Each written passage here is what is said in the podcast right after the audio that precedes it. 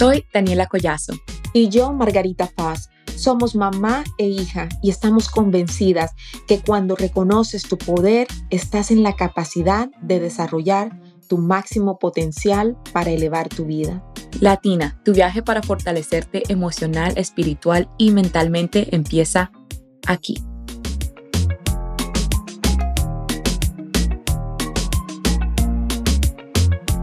Persigue tus sueños a pesar de los obstáculos y aunque a veces la vida no se vea tan fácil, siempre después de la tormenta brilla el sol. Bienvenida Latina a este episodio especial Navegando la tormenta, cómo enfrentar la enfermedad como familia y mantener el rumbo en tus proyectos. Hoy tenemos a un dúo ganador especial, mamá e hija, Frida y Alejandra Melo. Estamos muy felices que estén aquí. Ellas son, como los dije, un dúo ganador de mamá e hija.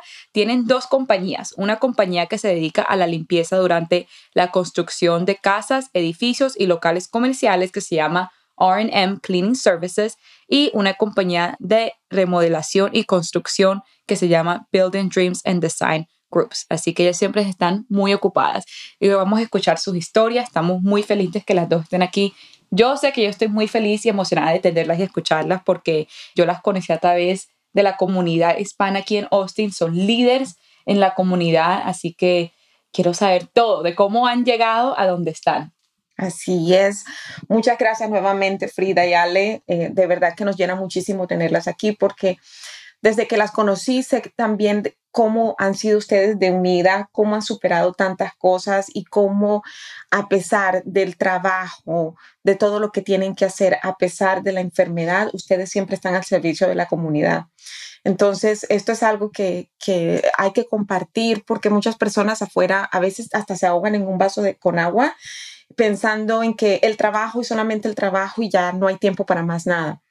Y, están bien de salud, están, tienen su familia, tienen todo y sin embargo se colocan todas estas barreras mentales. Así que yo siento que la historia de ustedes hoy va a inspirar a muchas personas a que eh, miren sus historias, de una manera que les va a dar más fortaleza y, ver sus propias historias como ese empuje que necesitan para ellos poder moverse a una mejor vida.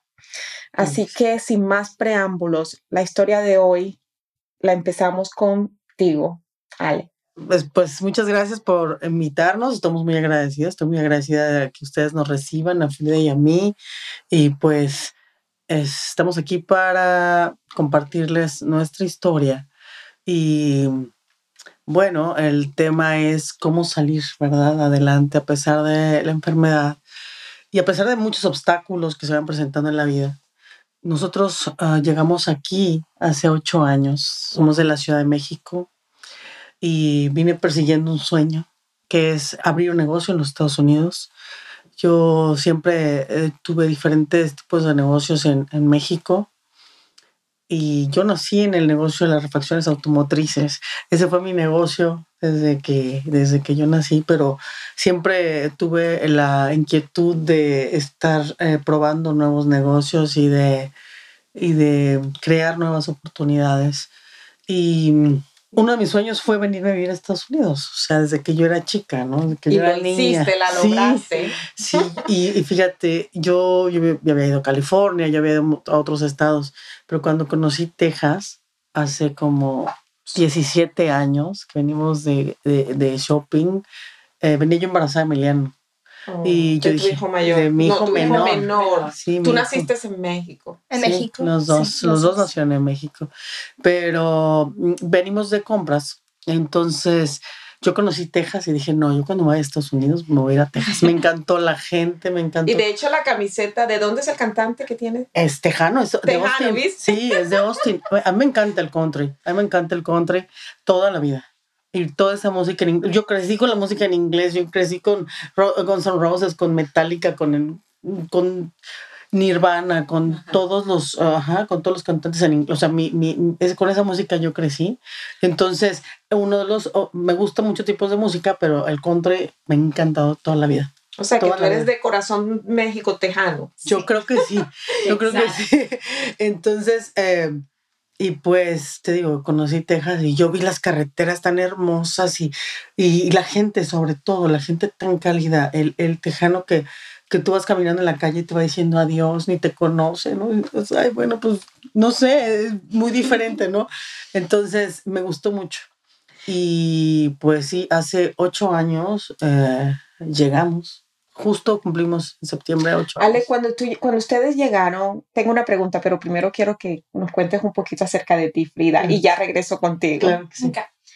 bueno, yo, como ya dijeron, yo nací en la Ciudad de México y nos movimos aquí cuando yo tenía 11 años. No sabía hablar ni pío de inglés. Nada inglés. Entonces, yo empecé a hablar inglés, a los seis meses ya hablaba inglés fluidamente y entonces yo era la traductora de mi mamá de, Frida, ven y tradúceme aquí. Y de hecho el primer contrato que firmamos con RM Cleaning Service, yo fui con ella y íbamos correteando al superintendente cada vez que podíamos. y le decíamos, ya, ya estamos listos, ya. Cuando tú quieras, ya mándanos el, el papeleo, ya lo firmamos. Y yo traduciéndole a mi mamá. ¿Cuántos años tenías? 11 años. 11 años. Y eso sucedió a los 11. No, ya, ya era, ya tienes como 13 añitos cuando firmamos el, no, como 12, como, 13, yo creo. Porque ya Pero muy las historias de, cómo son diferentes de mamá y de punto de vista de hijas. Las hijas, Frida, yo te entiendo, yo sé que fue a los 13. Pero, yo tengo una pregunta para ustedes. Cuando ustedes llegaron hace ocho años apenas, yo no lo puedo creer. Hace ocho años y ya tienen dos compañías Increíble. Es que por eso yo sabía que teníamos que invitarla. Sí. Pero te voy a decir una cosa, no es, eh, porque a veces dicen, ay, ¿cómo este, son ocho años? No, es que no son en realidad ocho años. Yo creo que todo lo que aprendí en México. En claro, trajiste tu educación. Toda, toda, esa educación, toda esa preparación y todo eso traía, o sea, ya no puedes decir, ah, empezamos desde cero. No, sí empezamos desde abajo, pero no desde cero, porque vienes con la experiencia, con la educación, con la resiliencia. Y sabes qué, que a mí se me hizo más fácil comenzar aquí que allá. Que allá, claro. Eh, sin embargo, te lanzaste a algo porque no sabías inglés. No. Una de las barreras más grandes para la gente y de las excusas más grandes que yo he escuchado aquí en Estados Unidos para personas que no se han lanzado es que no sé inglés. No, pero mi mejor amigo fue Google Translate. No, hombre, sé, yo mandaba unos emails padrísimos, unos mensajes de texto. Yo les decía a los clientes, me llaman por teléfono, yo les decía, por favor, mándame por texto. Mi comunicación mejor es por, texto. Mira la manera como puedes hacer negocio, a ti que nos estás escuchando. por mail. Por, mail, yo les decía, este, por favor, mándame tu email, eh, un mensaje. Y, y eso fue mi mejor comunicación porque yo les decía, mi inglés para negocio es perfecto porque ya yo entendía yo los, los servicios que ofrecía, yo, eh, lo que ellos me iban a pedir, o sea, yo ya sé, ¿no? Que, cuáles son las fases, ¿no? Que ahora este es el trabajo, este es esto. Entonces cuando yo empecé, y sí, pues sí te da miedo, pero pues más miedo no tener dinero para pagar los gastos, ¿no? aunque no lo creas, Ale, aunque no lo creas, muchas personas, a pesar de que saben que no tienen cómo pagar sus gastos, tienen el miedo. A pesar de eso. Y e, es algo de que hay que trabajar mucho en la mentalidad para superar eso, porque está la creencia que por cuestión de suerte no estoy en donde estoy, por cuestión de suerte no puedo. Es que es que Ale, a lo mejor porque ha sido de buena suerte, Frida, tú mm, también. Y esto no es cuestión de Bueno, que te voy a decir una cosa, yo sí creo en la suerte y creo que la suerte es la manera en que Dios nos sorprende a veces. Exacto, eso no es suerte. No es suerte, pero yo, yo, yo sí le dije, yo sí hablé con Dios y le dije, guíame yo voy a seguir tus señales. Y, y yo, ¿sabes? Una cosa que yo nunca he tenido, hasta apenas yo creo que conocí el miedo, yo nunca tuve miedo. Toda mi vida yo fui Juan sin miedo, no sé si sabes esa historia, ese cuento de Juan sin miedo. Yo he escuchado de Juan sin miedo. Ok, pues yo era, yo toda la vida, desde niña. ¿Y Frida? A mí no me da miedo. Yo soy muy controladora. Puedo admitir, yo soy muy controladora, me gusta que todo sea hecho de una manera y solo de esa manera. ¿Y eres Juan sin miedo también? No, a mí, yo, a mí sí me da miedo. Mis hijos son los que me frenan. Sí, nosotros, ella, de, Ay, voy a hacer esto. No, piensa cómo lo vas a hacer antes de hacerlo. Entonces, Somos muy racionales. Somos muy rápidos. Pero sabes que, espérate y verás que cuando llegues a, a la edad de, de, Ale y yo, ya vas a estar también como nosotras. Porque un tiempo, cuando nosotras estábamos así jovencitas, no sé tú, Ale, pero a mí me llevó tiempo pues como que lanzarme a hacer las cosas. No, a ti no, tú fuiste siempre así lanzada, no, yo, no. Yo todo lo que se me ocurría y yo lo hacía. O sea, papá, yo trabajaba con papá en el negocio y yo le decía, es que quiero más dinero. Me decía, ¿quieres más dinero? Pues al Trabaja ve a vender. Y yo me, me dio mi primer coche cuando yo tenía 13 años. Entonces me decía, ¿quieres más dinero? Pues vete a vender. Y ya entonces me llenaba el coche de mercancía porque importaba mucho mi papá de Estados Unidos a México accesorios para los coches. Entonces me llenaba el coche, me hacía una lista y me decía, vete a vender. Y ya me iba yo a las refacciones, oiga, este, traigo esta mercancía aquí a bordo de mi coche, ¿qué necesita? Y sí, sí, ansiadina. No me regresaba, no, no quería yo regresar hasta que vendía todo. Esta es la cuestión. Ale empezó temprano a lanzarse. Y entonces, para las personas que están allá afuera escuchándonos, cuando tú quieres ganar confianza en ti misma, tú tienes que repetir la cuestión y lanzarte y preguntar y hacer con las piernas temblándote, tú vas y tocas puertas. Ale empezó temprano, yo no, yo empecé tarde. Lo que quiere decir que no importa qué edad tengas, tú siempre puedes empezar a, a practicar esto de ganar confianza y lanzarte por lo que quieres. Nunca es tarde. Nunca es tarde, nunca es tarde. Yo empecé bien tarde, pero eso no quiere decir que la edad es un límite. Tampoco. Pienso que no, no es un límite ni la edad, ni que empieces muy temprano, porque a veces las personas no te respetan por ser tan joven. Yo llegaba a vender y me decían, ¿y qué? ¿Y tú por qué traes esa mercancía? ¿Y cómo vienes manejando? ¿Y cómo? ¿Cómo? No lo creía. Obviamente que traía el respaldo de mi papá, ¿verdad? Pero, pero la gente a veces llegaban al negocio, mis papás iban de viaje, yo desde chica ya me quedaba al frente del negocio y me decían, oye, ¿está tu papá? No, no está pero si regreso cuando vengan, digo, no, pues si yo estoy aquí es porque yo tengo la experiencia para atender lo que necesita, ¿no?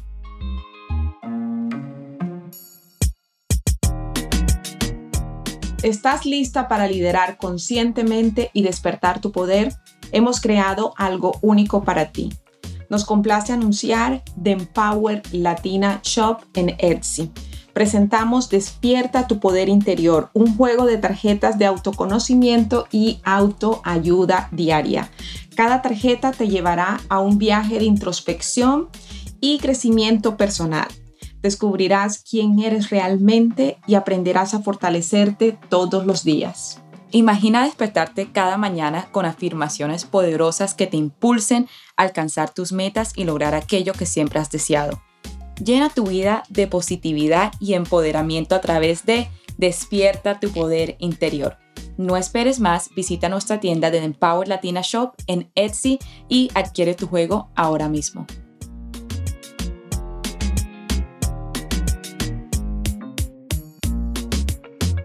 Tú te diste a tu lugar desde temprano. ¿Sabes qué? Que, que me estoy acordando, fui invitada como, cuando tenía como 17 años participar en esta revista. En las mujeres en el aftermarket se llama esa revista o ese artículo de una revista especializada en, auto, en el mundo automotriz y hablamos sobre eso, cómo una mujer se tiene que ganar el respeto en un negocio que es este, para hombres, ¿no? Y hablamos sobre eso, o sea que uno tiene que marcar una línea de respeto. Si tú no marcas la línea de respeto, si no, no puede funcionar. Entonces, yo pienso que eso me enseñó muchas cosas, ¿no? Ahorita el negocio que me dedico también es para hombres, ¿no? O sea, ves muy pocas mujeres en esta industria, pero si tú desde un principio... Sí, yo siempre, yo siempre he pensado, no, yo no tengo por qué, o sea, prejuicios no tengo, miedo tampoco. Esas son tus creencias. Sí. Y es por esas creencias es de que tú has llegado hasta donde has llegado. Nuestras creencias no, nos hacen. Entonces ya tú tienes, ya tú estás reconvencida que no tienes miedo, estás reconvencida que no tienes prejuicios y te vas por lo que quieres. Y eso, eso es parte de trabajar esas creencias que nosotros tenemos y de realmente observarnos y poder encontrar en qué estoy creyendo que no me está dejando mover. Entonces tú tienes tus creencias bien implantadas, por eso te felicito y a quien nos escucha, tú también puedes implantar nuevas creencias que te muevan hacia donde tú quieres. Ahora sí, me encantaría que habláramos acerca de esa historia, esa, esa historia tan dura, Dios mío, es que ya van a escuchar esta historia de superación, de, de pasar por la tormenta y aún así mantenerte luchando por lo tuyo. Así que cuéntanos, eh, Ale, cuándo empezó, qué sucedió y cuéntame. Ok, bueno, yo me contagié de COVID cuando estaba empezando la pandemia. La primera vez, bueno, los doctores no saben decirnos si yo lo, me contagié desde marzo del 2020 y estuve contagiada todo ese tiempo, pero en junio, el Día del Padre, 2020, cuando yo desperté, ya no me podía mover. Ya estaba mm, la mitad de mi cuerpo paralizado, yo estaba con la pierna derecha con un dolor, o sea, yo en cuanto yo me moví, este, ya no, o sea, era un dolor horrible. Y ya le llamé a Frida y le dije, ven, no me puedo mover. Y ahí empezó, ahí empezó el calvario, porque yo no puedo llamar de otra manera, porque fue una historia bien difícil. Durante la noche tuve varios strokes. Al estar contagiada con COVID, a mí no me atacó los pulmones, a mí me atacó, bueno, lo que pasó es que mi cuerpo al tratar de defenderse contra el COVID se autoatacó. O sea, o sea entonces eso me causó una inflamación al cerebro, los, los strokes y todo esto. Entonces dañó mis nervios periféricos.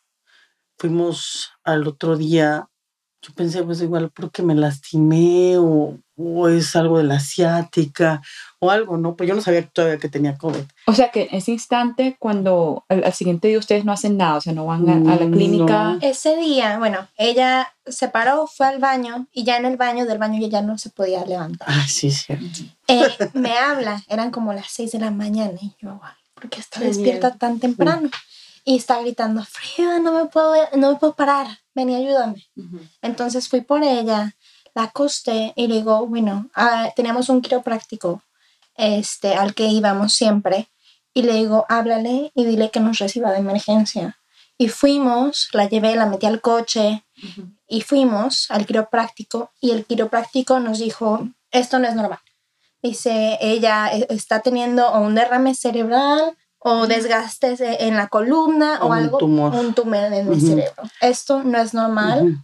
Llevarla al hospital lo más pronto posible. O sea, es que él enseguida él vio que, que, que algo, estaba mal. Que, que podía solucionar, era algo a nivel cerebral. Y, pero eh, quiero decirte que ese viajecito de, de subir al coche y no fue, yo iba gritando, un grito de dolor. Yo no aguantaba que me se moviera nada. el cuerpo mover. Y el dolor de nervios, o sea, el dolor que te causa los nervios, no, es algo. Sí, eso te tumba. Es algo, bueno, entonces yo le dije, no me lleves al hospital, digo, llévame a la casa de tanto dolor que tenía, yo decía, no, yo, yo lo que no quiero es moverme, ¿no? Al otro día, pues, estaba o sea, que se regresaron hasta la casa. Ella, ella todavía estaba chiquita, o sea, quiero decirte que esto pasó hace tres años, tenía como 16 años ella. Sí, y, y, mi hijo, pues estaba 13 años, todavía está chiquito. Entonces, al otro día va una de mis amigas colombiana, por cierto, Alexa, y, le, y me dijo, yo te llevo al hospital. Y, pero ella me dijo, ¿qué tal si tienes COVID? Dice, vamos a poner los cubrebocas, todo, y me llevó al, hospital. Y pues ahí sí tenía COVID. En el hospital me hicieron ultrasonidos en la pierna porque habían dicho que causaba coágulos y todo. Y, y entonces no encontraron nada y me dieron de alta. Pero me pusieron muchísimos anticoagulantes. Entonces ahí eso me causó hemorragias. Empecé con hemorragias, hemorragias, hemorragias. Aparte el dolor y, y, todo, y no me daba ninguna, ningún tratamiento. Entonces con mi doctor de México hablé y le dije, está pasando esto, esto y esto. Y él me dijo, tienes una... Neuropatía. Neuropatía. Lo que estás teniendo es una neuropatía periférica, necesitas eh, medicamento para el cerebro porque aquí no me quisieron atender. O sea, como tenía yo COVID, cuando tenías COVID lo que querías es que te fueras a tu casa y no molestar. Entonces... Claro, y, y era en junio 2020 donde todo estaba todavía súper... No, justo, no, sí, pues es cuando ya estábamos encerrados, ¿no?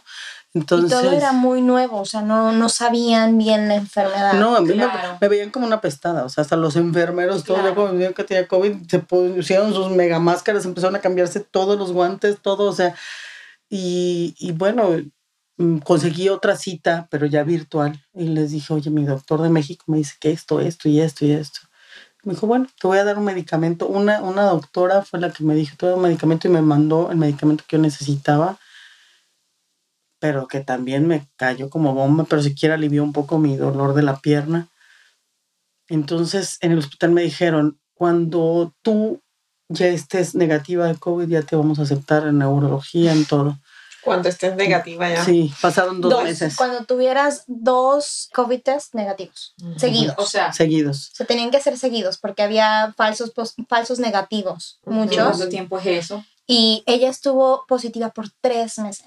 Ella estuvo en dolor y estuvo positiva en tre- por tres meses, que no la recibían en ningún lugar. Pero eso fue porque te seguía dando cada tres meses o, o solamente No, la enfermedad que- te duró no, en tu cuerpo por tres meses. Mi cuerpo contenía una anemia muy terrible y entre las hemorragias pues yo estaba muy mal. Entonces, en ese lapso estuve teniendo test de COVID cada rato. Tuve un brote de Chickenpox, de Mm. este... Damn, varicela. Varicela. dentro de mi boca. O sea, como bajaron tanto mis defensas. Entonces, tuve todo lo que te puedas imaginar. Ale, ¿cuánto tiempo? ¿Cuánto tiempo fue esto? Este proceso entre los strokes, varicela. eh, Fueron los tres dolores? meses. Bueno, entre todo No, esto, no. hasta que fue recibida a un eh, servicio médico apropiado, fueron tres meses. Yo creo que como unos 60 COVID tests, exam- eh, Ujú. este, pruebas de COVID positivas. Todos en la nariz. Sí, Todos- no, me lastimaban horrible porque Sí. Claro. el brote de la, de la varicela fue adentro de mi boca, adentro de todo, no, horrible. Y yo cuando me aceptaron, me aceptaron en cardiólogo. Ahora sí, ya estaba negativa y ahora sí me mandaban, fui su Todo. conejillo de indias. Fui cardiólogo, neurólogo, todos los test. que- Después de los tres meses. Sí. ¿Y cuánto tiempo duró todo el proceso de conejillo de India No, y pues, de, de lidiar hasta con la enfermedad? Todavía. Sí, porque tuve una cirugía, bueno, me estuvieron transfundiendo sangre, eh, tuve infusiones de, de eh, Hierro. de hierro con quimios que hacen para que el cuerpo produzca glóbulos rojos y, y tuve la cirugía en diciembre del 2020, me quitaron el útero. Fue lo que mejor dijeron, vamos a quitar todo, toda la forma de que tuviera hemorragias, ¿no? Y después empecé con, con más estudios que me hacían para ver la conexión de los nervios. Tuve estudios para el oído, para, para el gusto, para todo lo que perdí, un porcentaje del oído derecho. No sé, porque se dañaron estos nervios van, o sea, todo del lado O derecho. sea, lo del ojo, el oído, la, Sí. la parte de la boca. Sí. Frida, ¿cómo ha sido esa experiencia para ti desde ese momento en que tu mamá enferma hasta ahora, tú como hija, sobre todo tan joven? Yo- Cuéntanos tu experiencia, cómo la, cómo la, la has estado viviendo, cómo la viviste en ese momento y cómo la has estado viviendo hasta ahora. Creo que, bueno, desde el momento que ella no se pudo despertar, eh, levantar del baño, eh, fue algo como muy traumatizante, porque ella siempre ha sido la más fuerte, la que es resiliente, la que tiene muchas ganas de hacer todo. Ay, chiquita. Soy chillona. Sí, fue muy difícil, sí. No, y por Sí, ella chiquita, difícil, imagínate, imagínate, yo Sí. se esperaban afuera, así se cuenta que me llevaban comida y se esperaban afuera de ahí, los dos, mis dos hijos, y ya les tomaba yo foto.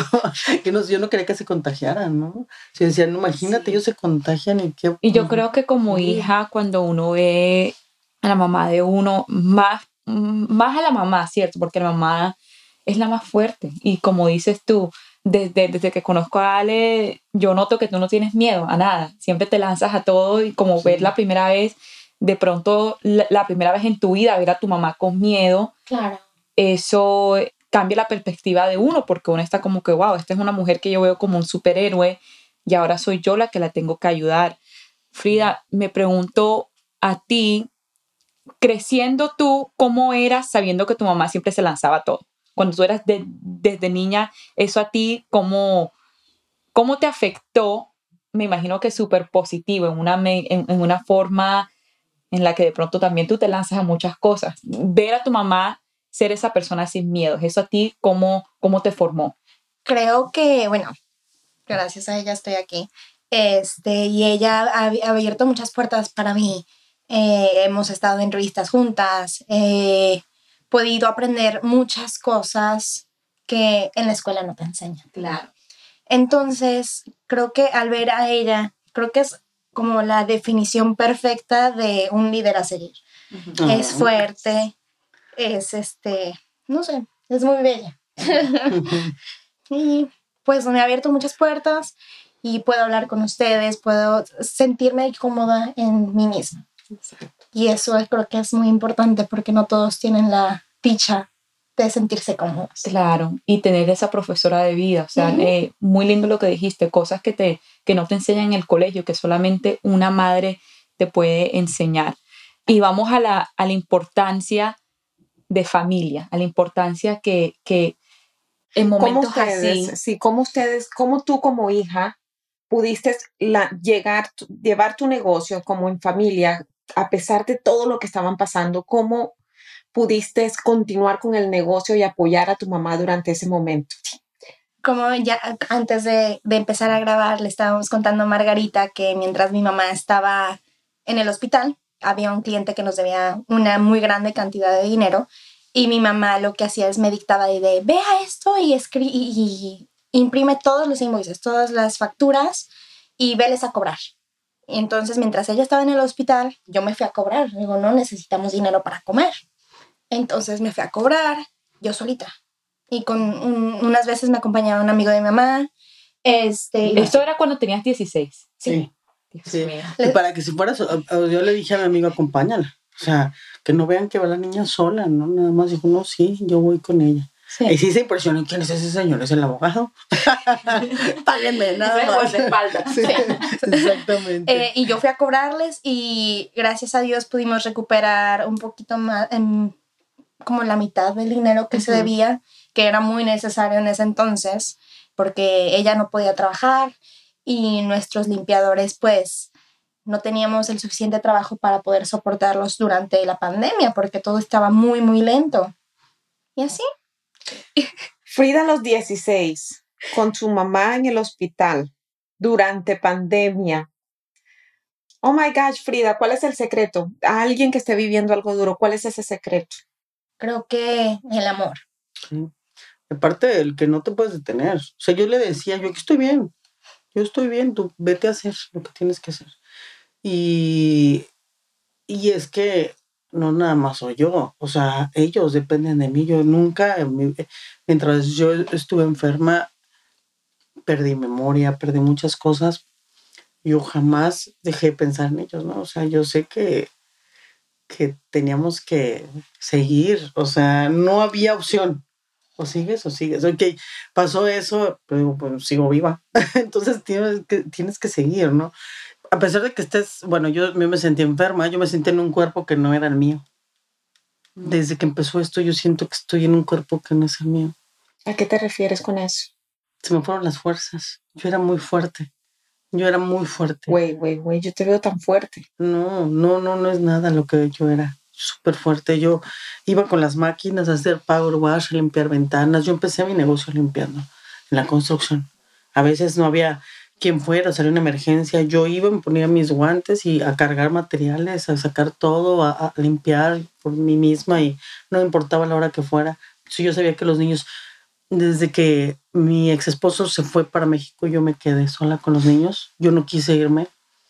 Hablé con una amiga y ella empezó a cocinar para nosotros.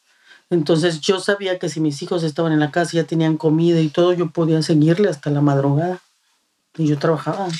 Ale, aquí es donde vamos con, bueno, a ustedes le ayudó mucho pues el amor, la unión familiar, ¿cierto?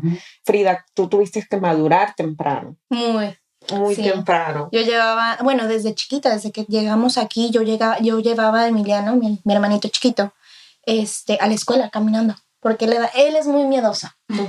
él es muy miedoso. Entonces yo lo llevaba caminando hasta su escuela y lo dejaba, veía que entrar a la escuela, yo me regresaba a la casa o esperaba fuera de mi escuela para entrar.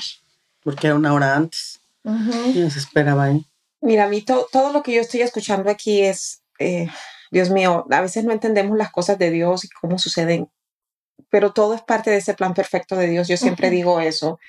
Y eh, de hecho, yo pienso que la razón por la que su negocio ha crecido aún más, ustedes han crecido aún más como líderes, como empresarias, eh, como persona es precisamente por esto que tu mamá tuvo que pasar. Y eh, es algo de que cuando tú lo miras, aunque Dios mío, tú has perdido un poco de la fuerza física, pero tú has colocado tu amor y tu agradecimiento en otras cosas y no te has enfocado en la enfermedad. Así que pienso que todo esto a ustedes las ha hecho muy resiliente sí. de alguna manera. Pues es que sí lo vas aprendiendo con la, en la vida. O sea, mi papá me, yo trabajé con papá y él me ponía a hacer cosas. O, sea, yo tenía, yo tuve que estar desde almacén hasta atender clientes, atender proveedores, eh, hacer pedidos, atender clientes.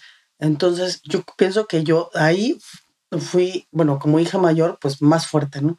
Y eso yo se lo estoy heredando ahora a mis hijos, me encanta. O sea, no viene nada más desde mí, yo vi desde mi papá, ¿no? Eh, desde mis papás, porque mamá también es una mujer muy fuerte. Entonces, creo que, que tienes que tomar siempre lo positivo. Exacto. Porque en las familias va a haber cosas malas y cosas buenas. Y a pesar de todo esto que ha pasado, porque el año pasado volví a tener dos strokes más. Oh Estaba yo dormida, tomando una siesta, pero esperando una llamada que tenían que darme un presupuesto para un cliente. Y sonó el teléfono y pues ya tomé la llamada que estaba yo esperando. Pero yo estaba muy cansada. Ese día estaba muy cansada. Ya cuando yo estoy muy cansada es porque debo de parar y descansar. Porque entonces recibí una videollamada y estoy en la videollamada y me veo en la imagen y veo mi cara. ¿qué está pasando con mi cara? Se estaba derritiendo mi cara. Y se ve cómo se cayó toda mi cara. Entonces, ya le habla a Frida. Va, pero Frida para esto ya había hecho toda la investigación posible acerca de strokes, de cerebro. o sea que además de eso, hasta médico, científica y de todo que ha tocado. De todo. todo. Enfermera, todo. Todo, porque ella pues estuvo conmigo, tuve. Y aparte, como estuvo lo del COVID, cuando tuve la cirugía, ella no podía estar conmigo ni nadie, nada más ella podía estar conmigo, nadie más. Entonces ella le tocó vivir conmigo. Yo a los 16 años fui a la cirugía, yo fui quien firmó los papeles.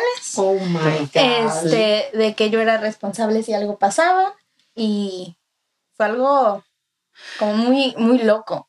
Sí, pero ¿sabes qué? O sea, a pesar de lo fuerte que podamos ser, no dejamos de, de lado nuestro lado humano y vulnerable y de que a todos nos puede pasar esto, ¿no? Todos. Aunque goces de la mejor salud, de verdad que puede ser un virus, puede ser un accidente, puede ser, pero la vida es, somos delicados, somos, entonces sí, sí es como no tenerlo en mente, nadie está pensando en que me pasen cosas negativas, es más, yo soy la más positiva del mundo, yo nunca pienso en tragedias o en cosas así.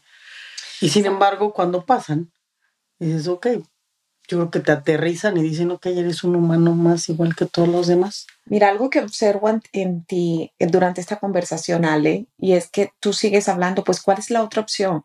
Yo soy pues, ¿cuál es la otra opción? Entonces, esto es algo de que, que eh, todos debemos de, de mirar, o sea, si tú continúas y sigues adelante en, en, lo que tienes que seguir adelante con tu familia, con tus proyectos o algo, o si tú te quedas en la otra opción que no es hacer nada y quedarte en el dolor, quedarte en la tragedia o quedarte...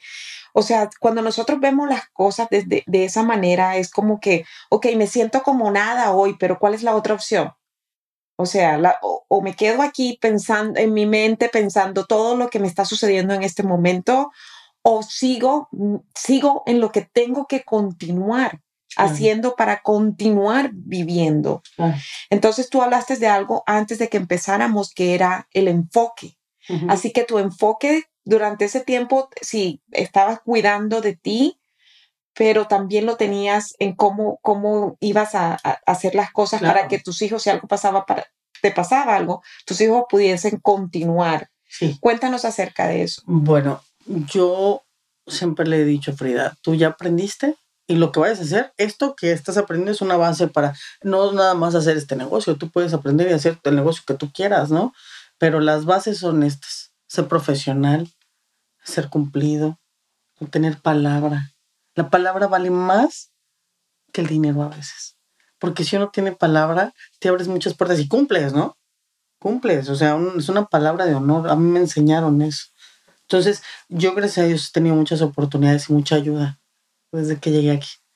Las amigas nunca faltaron mandarnos despensa, mandarnos, hicieron este, cooperación para mandarnos dinero. Una amiga muy querida que es Marisol fue por las medicinas porque no se las vendían a Frida porque era menor de edad. Entonces, todos esos pequeños detalles, ¿tú crees que no te haces, no dices, no, pues oye, decir la gente sí es buena onda, sí, sí tengo fe en la humanidad todavía, ¿no? A pesar de, de todo lo malo que pueda haber ahí, cualquier virus y cualquier cosa. Entonces, yo pienso que todos son lecciones. Y, y, me dijo Frida hace poco tiempo, este, después de que ahora volví a estar enferma, me dijo, es que después de todo lo que nos pasó, ella me estaba expresando su dolor, ¿no? Al sentir todo lo que nos pasó, porque nos pasó no nada más a mí, nos pasó como familia, ¿no? Claro. Y yo le dije, déjalo en el pasado. Yo sé que es muy difícil, pero yo con mi ejemplo, que yo lo estoy viviendo y lo estoy sintiendo a diario, te estoy enseñando que, que se puede seguir adelante. Y hablé con los dos, también salí con, hablé con Emiliano. Sigue adelante. Que esto no te, no te genere un trauma, no te genere un... es que Ale, es, que, es que es fácil decirlo, es fácil decirlo, no mirar atrás y no, pero es un proceso. Sí, es un proceso también. Sí. Y por esto, Frida, yo, yo quiero hablar contigo más adelante porque, porque es un proceso que se tiene que sanar. Es algo que de alguna manera deja, deja huellas. Y por mucho que digamos, ya, déjalo, no, bueno, para mí puede ser muy fácil, ¿verdad? Para ti, pero no para todos. O sí, sea, yo sé. no es fácil, te lo puedo decir por la experiencia de mis clientes y mis propias clientes que, y, mis, y mi propia vida, que algunas veces nos tarda 20, 30, 40 años. O sea, a mi mamá le tardó tan mucho. Y, y es fácil decir, pero ya no mires atrás. Y nada, es, es, es no, un proceso. Sí, es un proceso y, y, claro que también yo miro atrás y también, y también recuerdo eh, en los momentos tan duros, o sea, yo no quería ni ir al hospital, o sea, cuando Frida me vio y me dijo, estás teniendo un stroke, vámonos al hospital. Yo salí caminando, fueron siete minutos de llegar al hospital y yo sentí que en siete minutos a, a, envejecí claro. 30 años. Este, yo, yo me subí al coche caminando, me bajé al, en el hospital caminando, fui al baño yo sola, pero en cuanto me acostaba en la camilla ya no me pude mover le decían, sube las piernas, o sea, los, los, este, los exámenes de stroke, ¿no? Que subes tus brazos juntos, derechos, tus piernas juntas derechas. Y creo que en ese momento, cuando yo estaba en la recámara y dijeron, y apretaron el botón de stroke code, stroke code. Ya vi la gente correr alrededor mío. Y 10 médicos así en el cuarto. Y picándome por todos lados. Pero ya tú tenías como idea de lo que le estaba sucediendo, sí. pero fue como esa confirmación en ese momento que sí está sucediendo sí, ahora mismo. fue como un... Y ninguna preparación en el No. mundo te puede preparar a eso. Así sea que tú lo hayas leído, esto es lo que está sucediendo. Sí, no, yo pellizqueme porque estoy teniendo el peor sueño de mi vida. Y ya llegaron todos los médicos, todos los enfermeros, y creo que ese momento cuando le pidieron que levantara sus piernas fue así como de... ¿Qué está pasando? No, yo también me espanté mucho. Yo también me espanté mucho y le dije a ella, no dejes que me dejen como vegetal. Eso fue la, la primera Yo cosa. lo primero que le dije, no dejes que me dejen viviendo como vegetal. O sea, sí se lo pedí, le dije, yo no podría.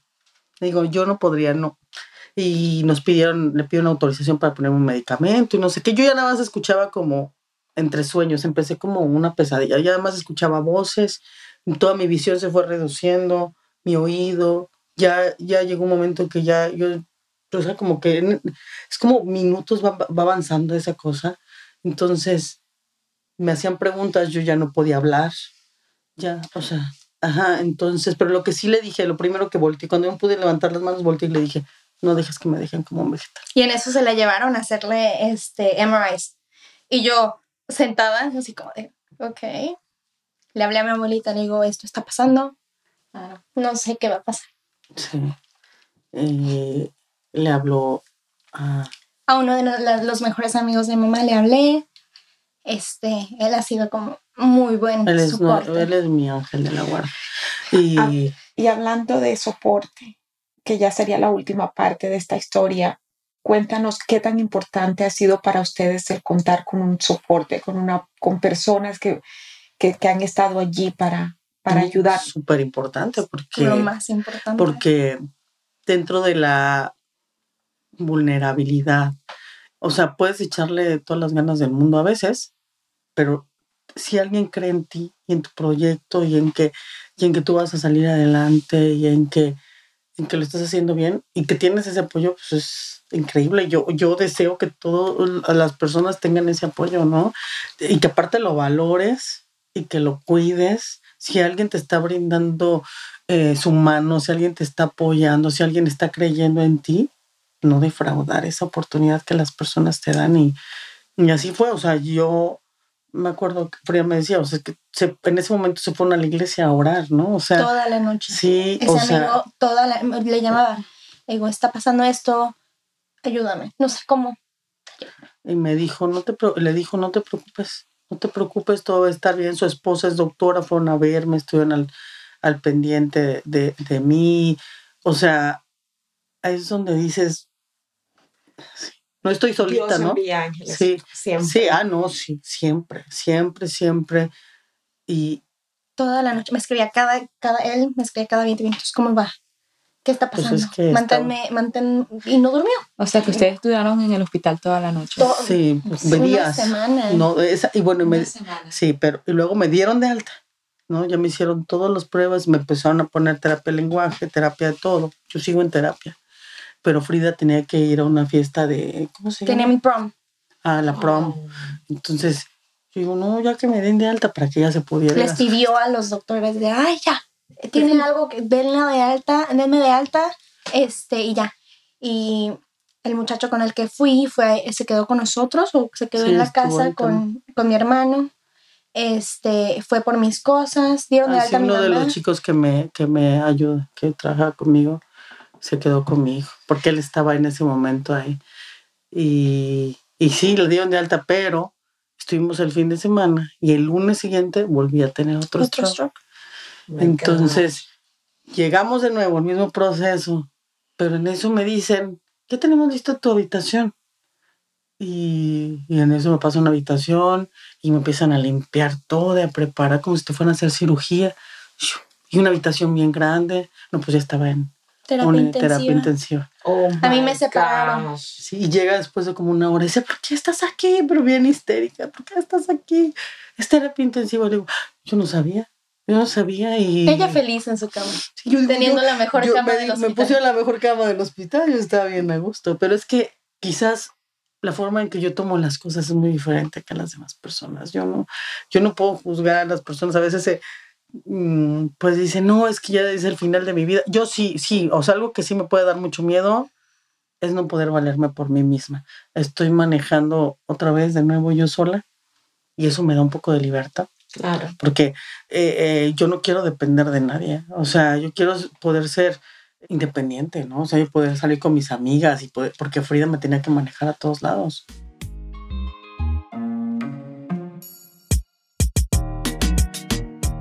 ¿Estás lista para liderar conscientemente y despertar tu poder? Hemos creado algo único para ti. Nos complace anunciar The Empower Latina Shop en Etsy. Presentamos Despierta tu poder interior, un juego de tarjetas de autoconocimiento y autoayuda diaria. Cada tarjeta te llevará a un viaje de introspección y crecimiento personal. Descubrirás quién eres realmente y aprenderás a fortalecerte todos los días. Imagina despertarte cada mañana con afirmaciones poderosas que te impulsen a alcanzar tus metas y lograr aquello que siempre has deseado. Llena tu vida de positividad y empoderamiento a través de Despierta tu poder interior. No esperes más, visita nuestra tienda de Empower Latina Shop en Etsy y adquiere tu juego ahora mismo.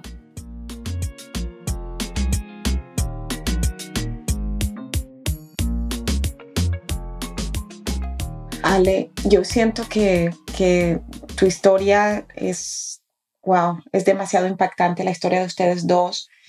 Y la le- las lecciones que hoy nos deja es eh, básicamente apoyarnos con la familia, Claro.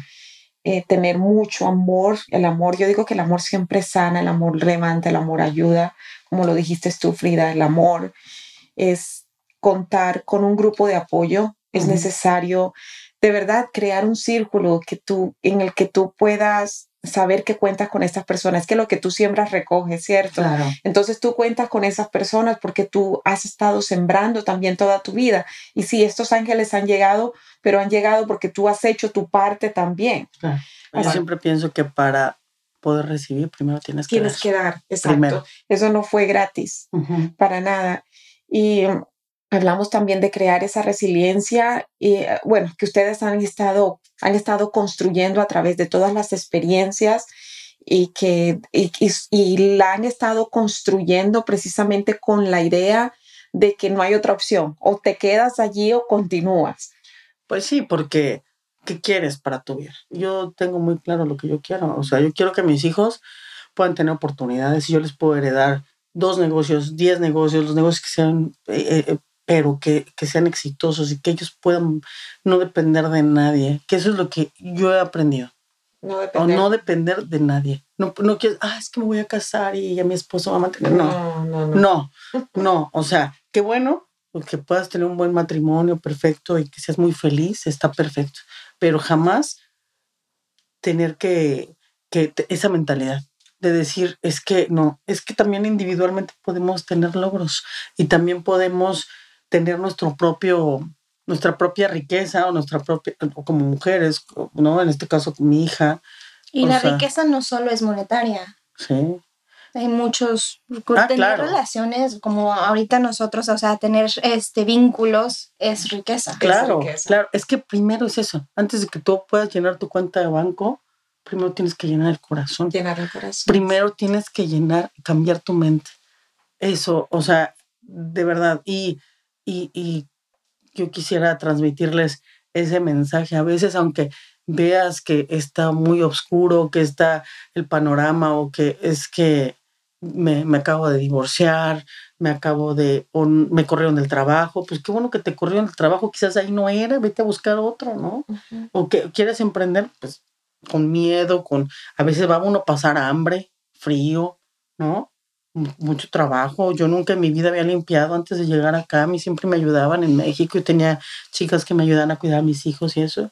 Pero si yo tenía que luchar por este nuevo sueño, tenía que hacerlo con mis manos. Bueno, ahora vamos a empezar en la esquina del empoderamiento, donde le vamos a hacer unas preguntas para, para cerrar el episodio, que de verdad yo las admiraba antes de hoy y ahora las admiro mil veces más, saber las historias de, de todo lo que ustedes han pasado y lo que siguen viviendo en este día. La verdad que Frida, te admiro tanto, Alejandra, o sea, no tengo palabras lo que tú has pasado, lo que has vivido y que sigues adelante así con esas ganas. Mira que hay gente allá afuera, como decía mi mamá, que tienen, eh, básicamente no, no tenemos esos problemas que son de, eh, que están afuera de, de nuestro control y todavía no tienen esas ganas de vivir y de seguir adelante. Así que qué divino, tu energía es tan contagiosa. Pero vamos a empezar con estas preguntas. La primera siendo, es como un, un rapid fire, ¿cierto? Como preguntas rápidas. Eh, la primera siendo, ¿qué separa a la gente del, la, la gente que lo logra de la gente que no lo logra? Empezando por ti, Ale. La actitud. La actitud. La esperanza. La actitud y la esperanza. Excelente. La segunda es, si tuvieras que deshacerte de todos tus libros menos uno que te acompañara por el resto de tu vida, ¿cuál sería? Tener brilla el sol de Ernest Hemingway. Oh, Ah, Atomic Habits. excelente. La tercera. ¿En qué metas estás trabajando en este momento? Poder crecer mi, hacer crecer mi negocio y es, esa es Crecer tu Sí, negocio. crecer mi negocio. para ti? Lo mismo, crecer el negocio y mantenernos juntos. Sí, a nivel personal, pues obviamente tener, seguir con mis hijos unidos y, y que ellos logren sus metas. Excelente. ¿Cuál ha sido la última compra que han hecho de menos de 100 dólares que tú dirías que ha cambiado tu vida? La última que hicieron, de menos de 100 dólares. Una compra que impactó tu que te haya vida. impactado de alguna manera. Puede ser un libro, puede Sí, ser un no, masaje. estoy pensando en un libro. Bueno, ¿y tú, tú- tus terapias? Sí, pero espera, me, me los decía, fui a una clase de pintura con mis Ya amigas, está. con mis amigas, y te juro que yo siempre he querido pintar, me gusta mucho esto, pero fui a esta clase y me encantó. Y pagué como 30 dólares por los materiales, ¿no? Excelente. Creo que yo Mm, mm, mm, mis clases de baile, yo amo, amo bailar. Ah, o sea, hay ujú. una cosa que yo amo es bailar. Ujú. Si tú tuvieras un letrero para crear conciencia, ¿qué dijera ese letrero para que todos los vieran? Si tuvieras así un letrero así. Smile more. Sonríe más. Sonríe más, Angie. Un día a la vez. Oh, I love it. Un día a la vez. Ahora, ¿cuál sería la enseñanza principal que motivaría a tus futuras generaciones a continuar trabajando para vivir en abundancia y felicidad? Es más fácil acostumbrarse a lo bueno y a lo bonito. Entonces, es eso de desde lo básico, aprender a vivir bien, a ayudar a los demás, a compartir lo bueno que tienes. Cero malos sentimientos, cero envidia, cero, cero cosas de esas que, que al único, el veneno solo envenena a quien lo toma. Entonces, siempre a lo positivo. Y creo que yo, el, obviamente, ser resiliente, que es muy importante, pero ser, agra- ser agradecido y estar presente, vivir el hoy. Excelente. Muchas gracias por la entrevista de hoy. Sí. Ahora sí nos gustaría que compartieran con la audiencia sus teléfonos, servicios, sus redes, todo lo que quieran compartir.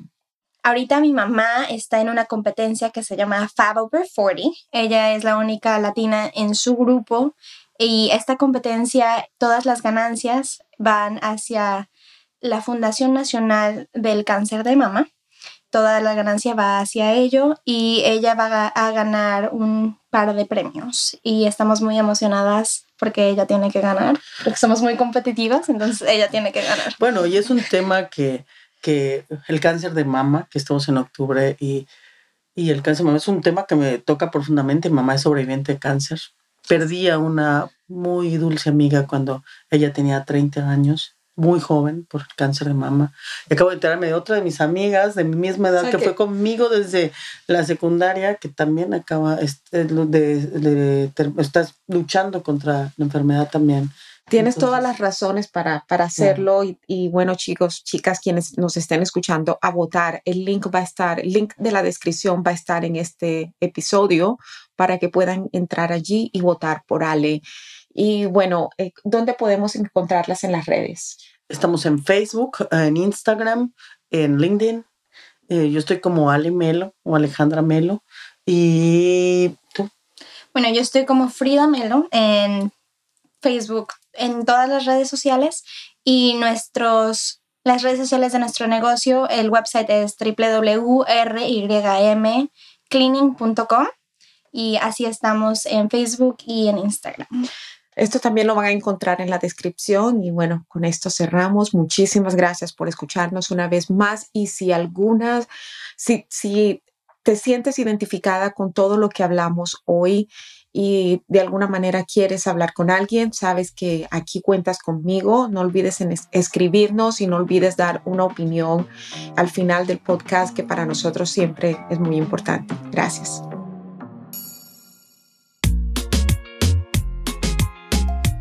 Gracias por escucharnos. Soy Margarita Faz. Y yo, Daniela Collazo. Esto es The Empower Latina Podcast. Si esto te gustó, te invitamos a suscribirte a nuestro podcast para que no te pierdas de ningún episodio.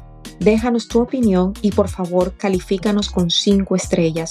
Esto es de suma importancia para nosotras continuar aportando más. El link para todas nuestras redes sociales lo encuentras en la descripción. Síguenos y nos vemos en el próximo episodio. Este podcast es presentado por The Empower Latin Academy, el programa más completo para lograr felicidad y plenitud. Visita www.margaritafoz.com para más información y ser parte de la academia.